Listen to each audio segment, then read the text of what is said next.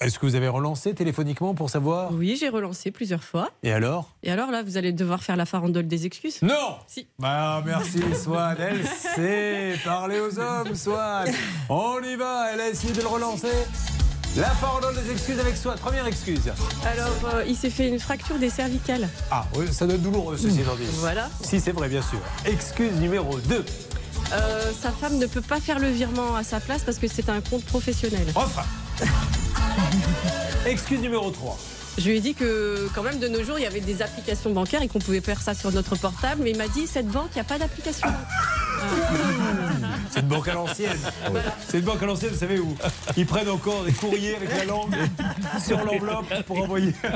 Il y avait une autre, c'est extraordinaire, soit ce que vous nous dites hein. là. Euh, non mais euh, je lui ai dit ah, vous avez pas de chance parce que vos- votre père il fait un AVC quand vous devez intervenir, là vous vous fracturez les cervicales, il m'a dit ah oui je suis un Bernard euh, un- Ah, Bernard Richard, Hermite. euh, non, Ah, bon un Pierre Richard, Ah, excusez-moi. Pierre Richard Un Pierre Ah, Richard. vous vous êtes trompé de prénom, Voilà, oui. Ah, Bernard excusez-moi.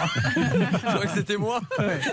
Bon, ok, écoutez, c'est fantastique. C'est- Cette émission, c'est. On me dit souvent, est-ce que tu te lasses Non, tu ne peux pas te lasser parce que chaque jour, vous repoussez un petit peu les limites.